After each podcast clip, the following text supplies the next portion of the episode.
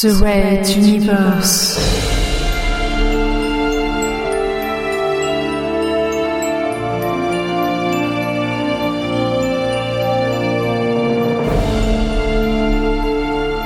La plus grande saga galactique jamais entendue en podcast.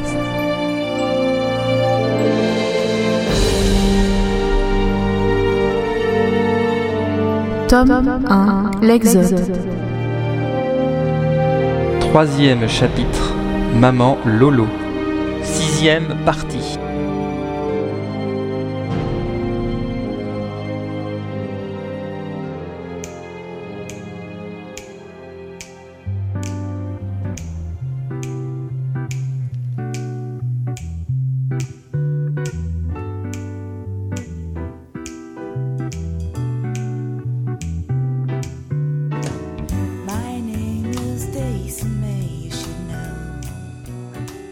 Au bar du Sigma's Club, l'heure de la fermeture était toute proche et Redouane s'essuyait les verres devant une salle vide. Les affaires marchaient bien pour cet ancien barbane. Depuis deux semaines, et pour une ou deux encore à venir, il allait avoir de nombreux clients grâce à l'Exode. Son chiffre d'affaires avait triplé, il s'était même permis d'embaucher un serveur pour le soulager de la surcharge de travail. Il prendrait bientôt un mois de vacances avec sa femme, dans sa région natale, sur Materwan, près des vallées des canyons Barbanes où il avait passé sa jeunesse.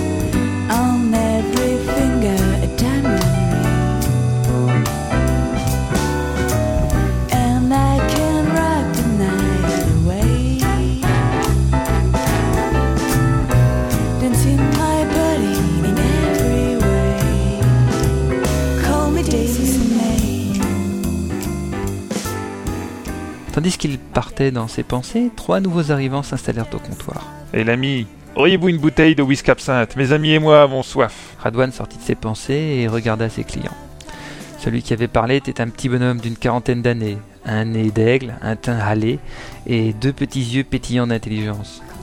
On sentait qu'il débordait d'énergie et de quelque chose d'indéfinissable en plus. Il était entouré de deux grands gaillards à la mine patibulaire qui avaient le nom pirate comme écrit au travers du visage. Prudence, se dit Radwan. Hélas, messieurs, le whisky absinthe se fait rare de nos jours. S'il m'en reste bien quelques gouttes, mais ce n'est pas assez pour vous trois. Les trois hommes ne répondirent pas, le petit continuant de le pénétrer du regard. Radwan sentit un frisson désagréable lui remonter le long de la colonne vertébrale. C'est dommage, vous pouvez peut-être nous proposer quelque chose de Materwan L'inconnu insista bien sur le nom de la planète, et cela fit une drôle d'impression. Il repensa soudain au fameux dernier chargement qui venait d'arriver au dock numéro 4.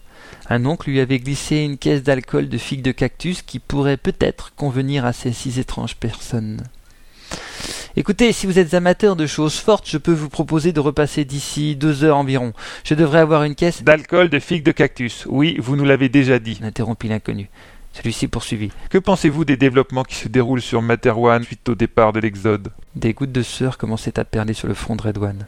Son imagination lui jouait-elle des tours? Il lui semblait que le petit homme avait grandi. Ou peut-être était-ce lui qui rétrécissait Euh, non, pourquoi il se passe quelque chose? mentit Redouane. Son oncle l'avait prévenu que de nombreux journaux et quelques télévisions libres avaient cessé d'émettre ou tout simplement déposé le bilan. De plus, la police semblait noter de nombreuses choses sur des pads dans la rue. On avait perdu trace de syndicalistes et de journalistes un peu partout. En général, les médias semblaient de plus en plus abstraits, comme parlant d'un autre monde, différent de celui dans lequel vivait Radwan. Mais sur la station, ils étaient, pour l'instant, encore épargnés par cela. Vous mentez, monsieur. Lui lança le petit homme. Redouane tica, puis découvrit qu'il était désormais entouré par les deux hommes de main de son interlocuteur. La princesse Azala est à bord de la station en ce moment. Étiez-vous au courant? Le questionna Tête d'Aigle, qui désormais était plus grand que Radouane. Azala La princesse? Euh, oui, il avait entendu parler de ça par les Reda. Elle faisait partie de l'Exode.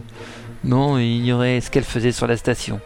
Il paraît qu'elle a une vie assez mystérieuse, probablement des activités politiques. C'est dangereux, ça. Redouane s'en tient toujours écarté. Le gouvernement n'aidera pas les exodés, n'est-ce pas? Ils seront livrés à eux-mêmes. Une question ou une affirmation? Redouane était complètement désorienté. Il se sentait claustrophobe, collé entre ces deux murs de la chambre froide. La chambre froide? Mais que faisait-il là? Devant lui, très haut, très loin, un homme à la tête d'aigle lui parlait. Enfin, il lui semblait. Merci, monsieur Edouane, pour toutes vos informations. Dormez bien. Et le ciel s'assombrit dans un froid atrocement mordant.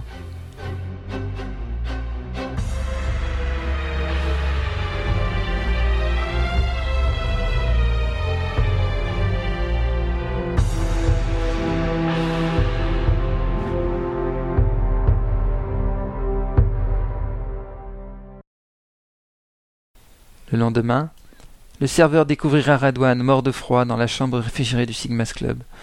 Tout le monde savait que la clanche était trop sensible, c'était vraiment un drame stupide.